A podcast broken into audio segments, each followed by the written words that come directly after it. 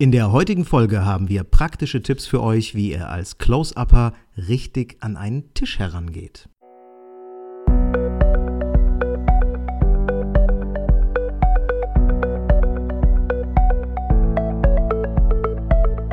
Willst du mehr Erfolg als Zauberkünstler haben? Bessere Shows? Mehr Buchungen?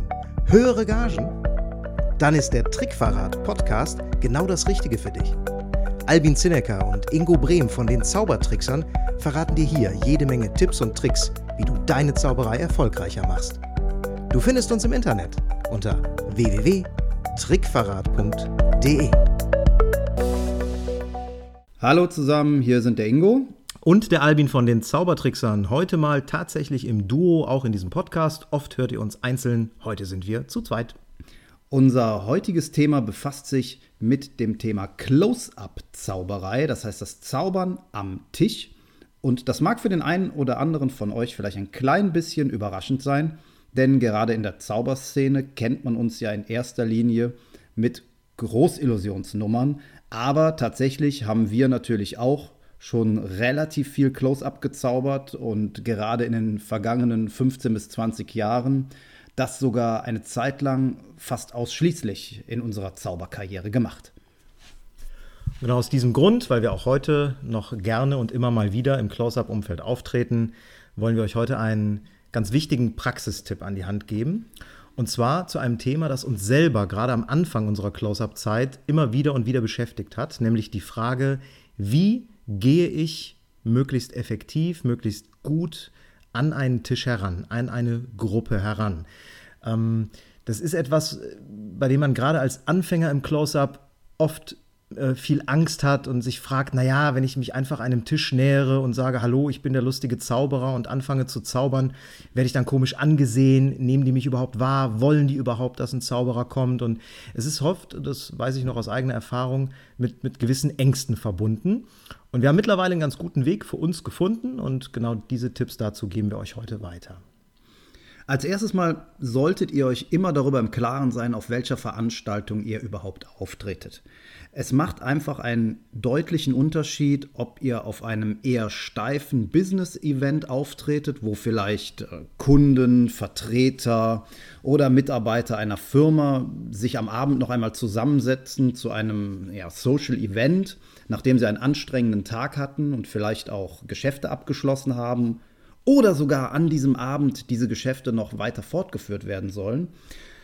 Oder ob ihr auf der anderen Seite vielleicht bei einer Hochzeit oder einer Party, einem Geburtstag, also einer ganz lockeren Veranstaltung auftretet, wo die Leute ja vielleicht sogar Entertainment in gewisser Hinsicht auch erwarten. Das macht insofern auf euren Einstieg äh, einen Unterschied, also es, macht, äh, es wirkt sich auf euren Einstieg aus, als dass ihr speziell in der ersten, in der formaleren Situation euch eure Tische, an die ihr rangeht, vielleicht noch ein bisschen besser aussuchen müsst. Denn unter Umständen kann euch bei solchen Veranstaltungen es tatsächlich passieren, dass an dem Tisch, an dem ihr eigentlich gerade anfangen wolltet zu zaubern, gerade ein ganz wichtiger Deal über die Bühne geht. Und da kann es schlicht und ergreifend sein, dass ihr stört. Und dafür, das tut mir sehr leid, dass ich das euch so jetzt sagen muss, dafür seid ihr nicht gebucht. Ihr seid dafür gebucht worden, die Leute zu unterhalten, vielleicht auch ein bisschen aufzulockern, dafür zu sorgen, dass sie miteinander ins Gespräch kommen. Aber ihr sollt mit Sicherheit nicht verhindern, dass die Firma weiter verkauft oder vielleicht auch wichtige Personalgespräche gestört werden. Und dafür braucht ihr speziell in den formellen Situationen einfach ein bisschen Blick und Erfahrung. Mittlerweile ist es sogar so, dass wir diesen Blick und diese Erfahrung ganz aktiv als Verkaufsargument einsetzen. Wir sagen nämlich, wenn wir einen Close-up-Auftritt verkaufen, ganz bewusst, naja, wir machen das schon seit vielen Jahren. Wir haben tatsächlich einen guten Blick dafür, ob wir am Tisch, an dem wir dann Close-up zaubern werden, gerade in dem Moment richtig sind oder nicht. Und wir bringen dann immer genau dieses Beispiel, das der Ingo auch gerade gebracht hat. Dass wenn also zum Beispiel noch ein wichtiger Deal läuft, wir eben nicht rangehen und warten beziehungsweise zunächst mal einen anderen Tisch machen.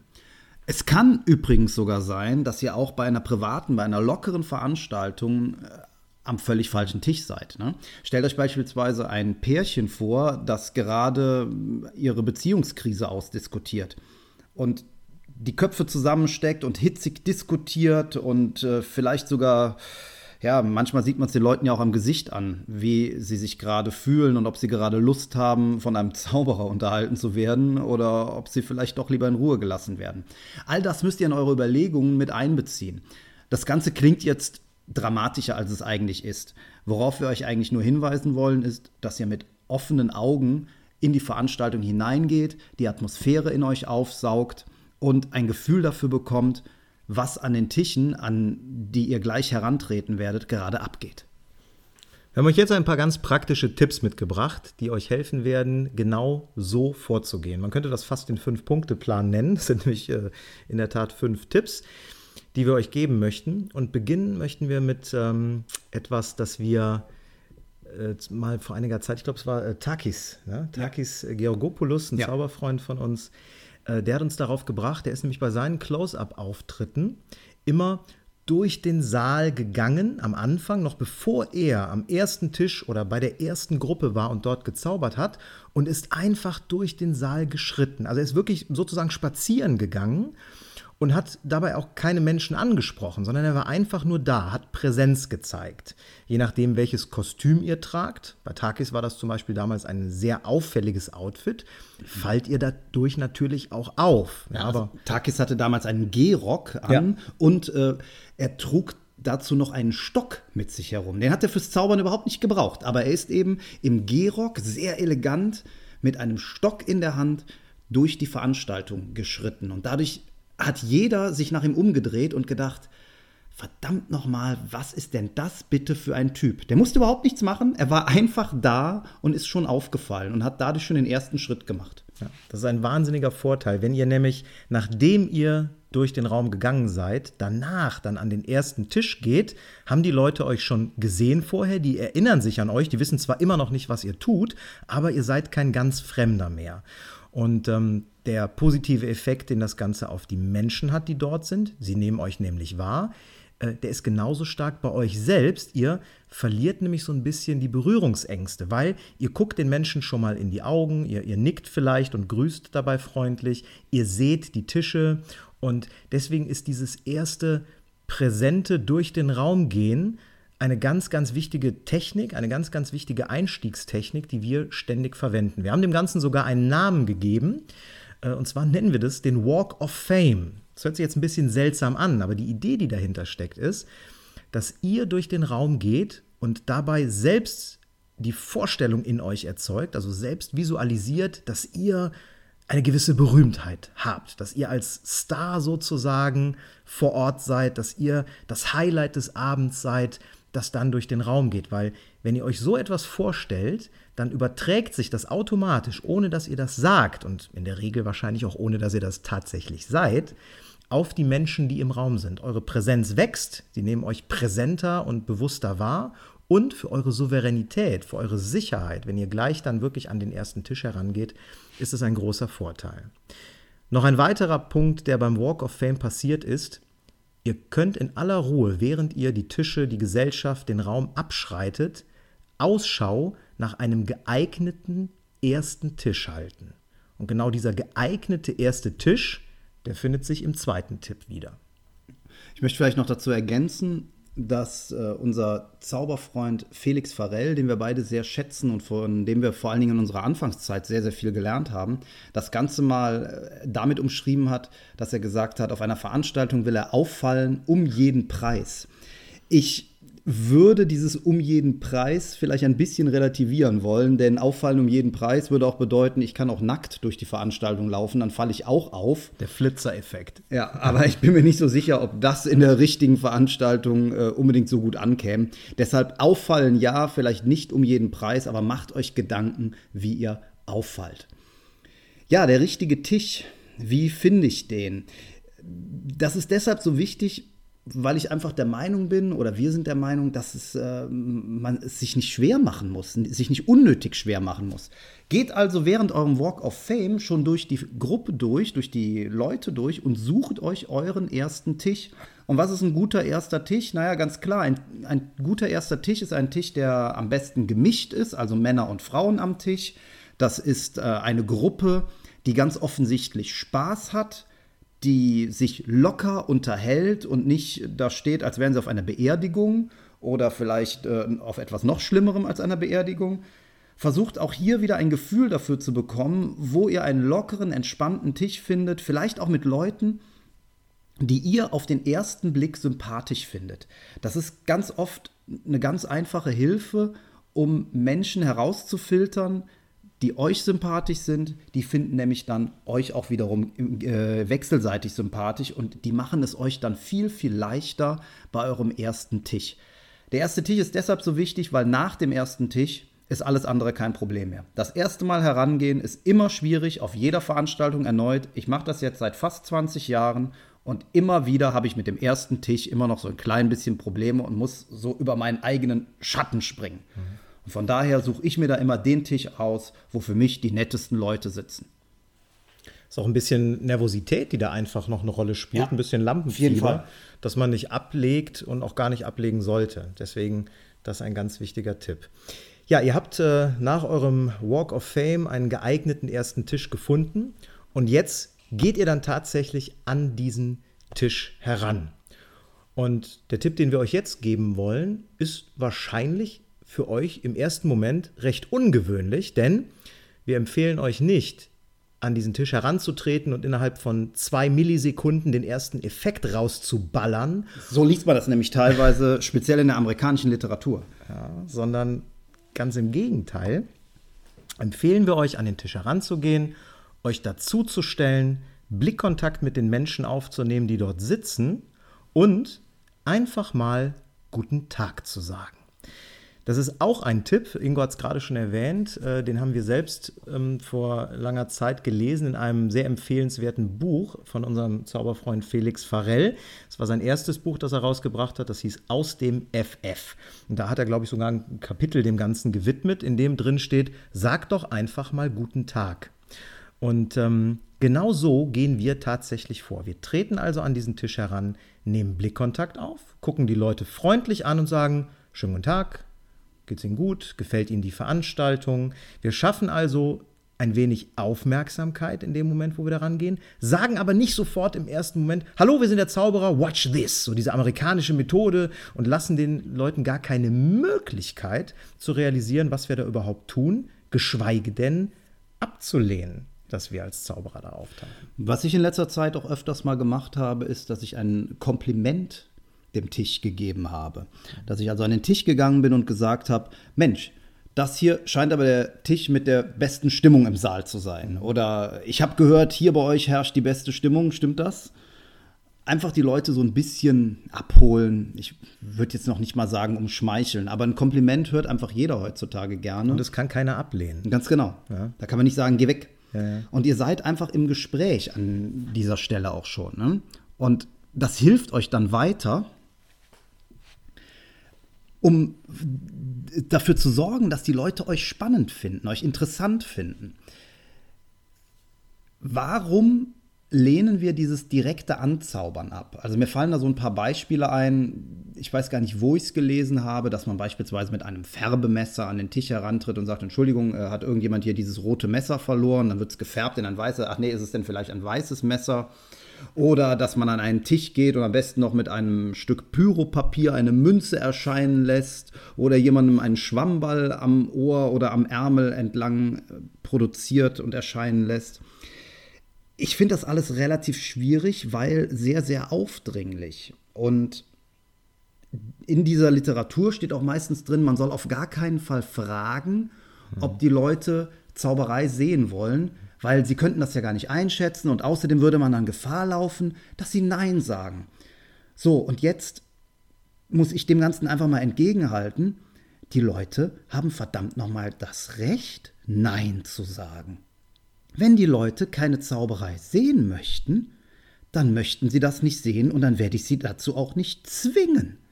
Ja, das hat verschiedene Gründe. Zum einen verpassen die etwas, mhm. nämlich mich und eine wahnsinnig gute Show. Das heißt, sie sind es also irgendwo selber schuld. Da bin ich ein Stück weit arrogant. Aber darüber haben wir eben schon gesprochen. Es kann auch ganz unterschiedliche Gründe geben, warum die in diesem Moment keine Zauberei sehen wollen. Und von daher finde ich es absolut vermessen, den Leuten das einfach aufzunötigen. Deshalb nach dieser Kennenlernphase ist es wichtig, dass man sich vorstellt, dass man sagt, warum man eigentlich am Tisch ist, denn irgendwann muss man die Bombe platzen lassen, ja, den Leuten sagen, ich bin hier der Zauberkünstler, ich wurde gebeten, sie zu unterhalten oder ich wurde gebeten, sie zu täuschen, wäre auch eine Möglichkeit. Aber es macht Spaß, getäuscht zu werden und dann geht's los. Aber ich schaue dann immer die Leute so ein bisschen ja auffordernd an, nachdem ich gesagt habe, was ich gemacht habe, äh, warum ich hier bin. Und hole mir so ein ja ein Okay, ein, eine in gewisser Hinsicht eine Erlaubnis ab. Das muss nicht immer verbal sein, das kann auch sein, dass sie einfach nur sagen, ja, dann zaubern sie mal oder dann, dass sie einfach nur interessiert gucken und dann fange ich an. Aber ich hole mir in irgendeiner Form ja, die Erlaubnis am Tisch zu zaubern. Und das finde ich einfach gehört sich so, weil es höflicher ist. Es ist sogar so, dass äh, wenn, wenn diese Erlaubnis nicht, Ingo hat es gerade gesagt, verbal kommt, ist das Nicht-Nein-Sagen des Tisches ja auch schon eine Zustimmung. Ne? Also wenn ihr tatsächlich an den Tisch herangeht, guten Tag sagt, äh, vielleicht ein Kompliment, wie wir es eben gesagt haben, dem Tisch gebt und dann sagt, ich bin übrigens heute Abend hier gebeten worden vom Veranstalter oder wenn ihr vielleicht wisst, wie der Chef der Firma heißt, der vorher noch eine Rede gehalten hat, könnt ihr sagen, ich bin heute von Dr. Müller gebeten worden, sie ein wenig zu verzaubern. Und wenn ihr dann eine rhetorische Pause einlegt und gar nicht mal aktiv fragt, soll ich das jetzt machen? Soll ich Ihnen mal einen Trick zeigen? Sondern nichts sagt. Und die Gäste dann auch nichts sagen, dann fangt ihr einfach an. Weil das ist ein implizites, ja dann äh, lassen Sie mal sehen. Das ist also eine sehr softe Herangehensweise mit der Option fürs Publikum auch abzulehnen. Das hat Ingo sehr ausführlich erklärt. Ähm, ja, und sie ist nicht so Dampfhammer, so Dampfhammermäßig.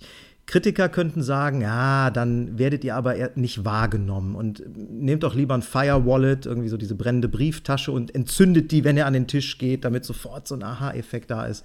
Unsere Erfahrung dazu ist, es funktioniert viel, viel besser und es ist auch viel angenehmer und stilvoller, wenn man das so sagen kann, wenn man tatsächlich als normaler Mensch im Grunde an den Tisch herangeht, sich höflich vorstellt, das Gespräch beginnt und ganz soft einsteigt. Ja, und ich muss dazu auch noch sagen, wenn ihr nicht in der Lage seid, mit eurer Persönlichkeit aufzufallen, wenn ihr ein, ein, eine Feuerbrieftasche braucht, um aufzufallen, dann habt ihr euch vielleicht auch das falsche Hobby oder den falschen Beruf ausgesucht. Ja, kann man so sehen. Äh, ich weiß auch, was du meinst, aber da ist, glaube ich, ganz wichtig zu sagen, es ist immer eine Frage, zu welchem Zeitpunkt in eurer Zauberkarriere ihr wie an den Tisch herangeht. Also um da auch mal ganz klar zu sagen, wir haben eine gewisse Zeit lang, haben wir uns ein, ein Namensschild gemacht. Das ist auch vielleicht eine ganz, eine ganz spannende Geschichte dazu.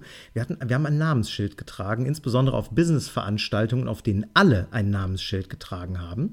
Und auf diesem Namensschild stand unser Name drauf und darunter eine Berufsbezeichnung, die wir von äh, einem, äh, einem Tipp von Christian Knutzen aus seinem, Blatt, äh, aus seinem Buch äh, Herzblut hatten. Da stand nämlich drauf, professioneller Gesprächsunterbrecher. Genau. Eine total geniale Idee. Er hat das damals bei der, also Christian äh, Knutzen beschreibt, wie er das im, im Restaurant verwendet hat als Eröffnung am Tisch. Er sagt, guten Tag, mein Name ist äh, Christian Knutzen, ich bin professioneller Gesprächsunterbrecher. Und wir fanden diese Idee so schön, dass wir uns daraus ein, ein Namensschild gemacht haben.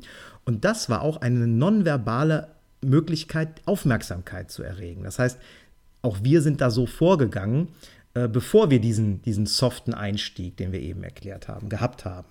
Ja, ja, und das äh, birgt auch direkt dann wieder Gesprächsstoff, aber wiederum auf eine andere, sehr schöne Art. Denn die Leute kommen dann direkt auf euch zu sprechen und nicht auf diese brennende Brieftasche, sondern sie fragen dann hier, wie sieht denn das aus? Ist das ein Lehrberuf oder muss man dafür studiert haben oder so? Man, die machen dann irgendwelche Witze, teilweise sind sie ein bisschen lustiger, teilweise weniger lustig, aber es ist egal. Ihr seid als Person im Gespräch und nicht irgendwie einfach nur ein Gimmick.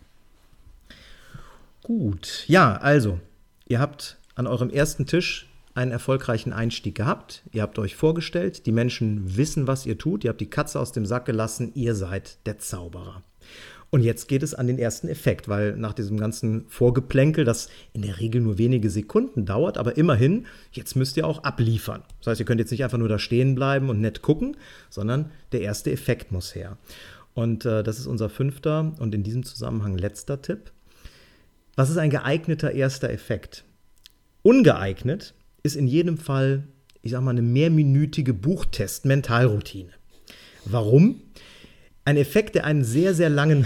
Wo ich das gerne mal ausprobieren würde. das können wir, ein Effekt, der einen sehr, sehr langen Aufbau hat, zu dem erst an einem relativ späten Zeitpunkt tatsächlich etwas für die Zuschauer nachvollziehbar Magisches passiert, wie die meisten mentalen Effekte tatsächlich sind, äh, ist ungeeignet, weil die Zeit, die vergeht, bis ihr bewiesen habt, in Anführungszeichen, dass es sich lohnt, euch auch weiter zuzugucken, ist relativ lang. Da muss ich mal kurz zwischengehen, damit da keine Missverständnisse aufkommen. Weil wir haben ja eben gesagt, lasst euch Zeit, geht nicht sofort mit einem Effekt ran. Ja. Und jetzt äh, erzählen wir euch was. Ich soll jetzt doch plötzlich schnell mit einem Effekt kommen. Ja. Es geht darum, dass man die Leute nicht mit einem Effekt überfällt, ja. sie neugierig macht, ihnen die Gelegenheit gibt, auch gegebenenfalls abzulehnen. Aber wenn ihr sie dann neugierig gemacht habt und sie euch auch ja, sie euch die Zeit einräumen, ihre Zeit, ihre wertvolle Zeit, ihnen etwas zu zeigen, dann müsst ihr bitte schön auch abliefern. Und das dann möglichst flott. Ihnen also auch beweisen, es lohnt sich, hier nicht nur eine Minute zuzugucken, sondern die nächsten 10 oder 15 Minuten hier, die werden richtig geil. Was ist nun ein geeigneter Effekt? Aus unserer Sicht, jeder mehrphasige und im besten Falle auch möglichst visuelle Effekt. Beispielsweise eine Münzroutine, sowas wie äh, Coin One oder äh, eine Münzwanderung, wo also viele einzelne Effekte passieren. Ambitious Card wäre ein, ein geeigneter Effekt, wo also einzelne äh, Effekte für sich genommen schon beeindruckend sind und man nicht erst auf das große Finale beim Schlusseffekt warten muss. Bei uns ein Standard ist äh, die Gummibanddurchdringung ja. Crazy Man's Handcuffs. Äh, ist es beschrieben von Michael Amar, sowohl in einem Seminarheft wie auch in seinem Buch. Wobei das Ganze, um äh, da auch den, ähm, den Quellinteressierten gerecht zu werden, das Ganze ist von Joe Rindfleisch ja, ein Effekt. Genau. Aus Elastrix heißen diese Dinger, glaube ich. Mein Lieblingsname, Joe Rindfleisch. Und all diese Kunststücke haben eins gemeinsam. Es sind mehrere Phasen drin. Ihr könnt sie beliebig verlängern, aber auch verkürzen. Das heißt, ihr könnt austesten, wie euer Publikum so drauf ist, wie euer Tisch so drauf ist und habt hier die Möglichkeit, einen Effekt entweder relativ lang zu spielen, auch bis zum Ende oder in der Regel hoffentlich bis zum Ende. Und ihr habt die Möglichkeit, frühzeitiger abzubrechen, wenn ihr feststellt, oh, eigentlich habe ich den Tisch falsch eingeschätzt, die wollen gar nicht so viel sehen und dann könnt ihr euch danach höflich verabschieden. Und es hat auch noch einen weiteren Vorteil, denn oftmals ist es so, das werden die von euch, die schon öfters Close-up gezaubert haben, bestätigen. So ein Tisch ist ja oftmals nicht komplett. Das heißt, ihr kommt an einen Tisch ran, stellt euch vor, fangt an zu zaubern. Ja, und nach 30 Sekunden, nach einer Minute oder anderthalb Minuten, da kommt plötzlich noch jemand dazu. Entweder, weil er gerade etwas erledigen musste, oder weil er was zu trinken geholt hat, oder weil er einfach gesehen hat, oh, da vorne passiert etwas Interessantes, da stelle ich mich mal dazu. Und diese Person hat dann die Möglichkeit, jederzeit in diesen ersten Effekt noch einzusteigen, ohne dass man ihm vorher groß erklären muss. Ja, äh, der Zauberer hat ein Buch herausgegeben und dann mussten wir darin blättern und dann haben wir uns darin ein Hauptwort ausgesucht und das haben wir dann noch auf einen Zettel geschrieben und 13 Mal gefaltet und dann hat er es verbrannt.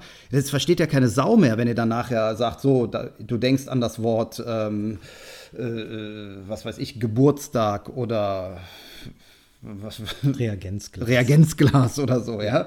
Das, äh, das würde ja überhaupt nicht klappen. Schönen Gruß an Florian Frenz an der Stelle.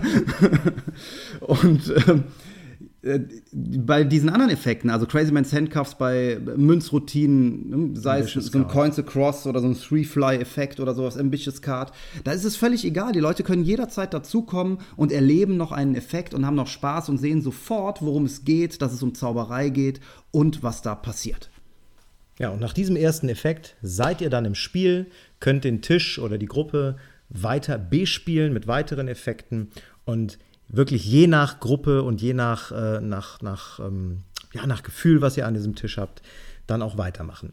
da es heute um den Einstieg am Tisch geht, wollen wir hier an dieser Stelle auch einen Break machen. Wir haben euch Tipps zum Einstieg am Tisch gegeben, so wie wir es seit vielen Jahren machen. Und äh, Ingo weiß, ich bin ein großer Freund von Summaries am Ende. Deswegen versuche ich das gerade nochmal zusammenzufassen. Also unser Fünf-Punkte-Plan, wenn man den so nennen möchte, für den erfolgreichen Einstieg am Tisch. Erstens, macht den Walk of Fame, geht also durch den Raum, zeigt Präsenz und fühlt euch dabei famous, ja, fühlt euch dabei wichtig. Das wirkt gut aufs Publikum und schafft euch Souveränität. Zweitens, sucht euch einen guten ersten Tisch aus. Einen Tisch, der Spaß hat, der euch sympathisch ist, wo ihr direkt merkt, mit diesen Leuten werde ich gleich zehn richtig geile Minuten verbringen. Drittens, geht an diesen guten ersten Tisch ran und sagt einfach mal guten Tag. Nehmt kurz Kontakt auf, lächelt nett, findet Blickkontakt und dann könnt ihr die Katze aus dem Sack lassen bei Punkt 4. Und euch vorstellen und sagen, ich bin Zauberkünstler, ich bin Zauberer und ich bin hier, um sie zu täuschen, zu unterhalten, um ihnen etwas vorzuzaubern. Denkt euch einfach was Cooles aus, was für euch passt. Und dann kommt ihr schlussendlich zum letzten Punkt 5 und ihr zeigt einen geeigneten ersten Effekt. Und aus unserer Sicht ist das eine mehrphasige Routine, damit Gäste, die von außen dazukommen, zu jeder Zeit einsteigen könnt und damit ihr die Möglichkeit habt, auch jederzeit abzubrechen oder zu unterbrechen. Jetzt habe ich noch einen Bonustipp für euch der euch dann quasi am zweiten und am dritten Tisch etwas nutzen wird. Denn wenn ihr dann euren ersten Tisch im Griff habt, dann versucht die einfach mal laut und deutlich zum Klatschen zu animieren. Das hat den riesen Vorteil, dass die Tische um euch herum auf euch aufmerksam werden. Die drehen sich um, die schauen zu euch, fragen sich, was ist da los? Und wie einfach ist es dann für euch, wenn ihr an diesem Tisch weggeht euch an den nächsten Tisch zu stellen. Die Leute haben schon gemerkt, der war eben dort drüben, die hatten total Spaß. Das wollen wir auch. Gib mir auch was von dem Zeug, was die hatten. Jetzt kommt dieser kleine eklige Guerilla-Tipp dazu. Wenn ihr mit mehreren Close-Uppern auf einer Veranstaltung seid, dann könnt ihr natürlich, auch wenn es den Kollegen gegenüber nicht sehr fair ist, sagen, hören Sie, äh, wir sind heute hier mit mehreren Zauberern, das haben Sie vielleicht auch schon gesehen, und wir haben so einen kleinen internen Wettstreit laufen, ja. Und zwar derjenige, der den stärksten und tosendsten Applaus an einem Tisch bekommt, der hat gewonnen. Und wenn es Ihnen gut gefallen hat, dann lassen Sie mich doch nicht hängen. Und das animiert natürlich das Publikum am Tisch dazu, möglichst laut zu klatschen. Und wenn das jeder macht, der auf der Veranstaltung Close-Up macht, dann hat das natürlich am Ende, ganz unabhängig davon, dass ihr ja keinen wirklichen Wettstreit miteinander habt, auf den Veranstalter den Effekt, dass er auf jeden Fall die richtigen Künstler gebucht hat, denn der merkt, seine Gäste sind durch die Zauberer am Tisch regelrecht ausgeflippt. So, wir sind auch jetzt schon wieder am Ende dieser Folge angekommen. Wir hoffen natürlich, dass es euch gefallen hat. Vor allem hoffen wir aber, dass ihr etwas mitnehmen konntet und dass ihr bei eurem nächsten Close-up-Auftritt den ein oder anderen Tipp oder vielleicht auch alle von uns einfach mal ausprobiert. Wir freuen uns dann natürlich über euer Feedback, sei es als Kommentar auf der Facebook-Seite, als Kommentar im Blog auf der Seite trickverrat.de und natürlich auch über jede positive Rezension bei iTunes. Das war's von uns. Euch gutes Close-Upen und gute Einstiege am Tisch. Hier sind der Albin und der Ingo von den Zaubertricksern. Bis bald. Tschüss. Und schon sind wir wieder am Ende der heutigen Folge angekommen und wir hoffen sehr, dass es dir gefallen hat. Wir als Künstler freuen uns natürlich besonders über deinen Applaus. Aber da wir deinen Applaus hier auf dem Podcast leider nicht hören können, kannst du uns applaudieren, indem du uns eine 5-Sterne-Bewertung bei iTunes gibst. So hilfst du, diesen Podcast noch vielen weiteren Zauberern zugänglich zu machen. Das klappt nur mit einer 5-Sterne-Bewertung so richtig gut. Vielleicht möchtest du uns ja sogar eine Standing Ovation geben. Dann wäre es klasse, wenn du eine Rezension schreibst oder auf unserem Blog oder unserer Facebook-Seite einen Kommentar hinterlässt. Welche Themen interessieren dich? Worüber sollen wir sprechen? Teil uns einfach deine Wünsche mit und mach den Trickverrat-Podcast zu deiner persönlichen Erfolgstrickkiste. Besuch uns im Internet unter www.trickverrat.de. Bis zum nächsten Mal, deine Zaubertrickser.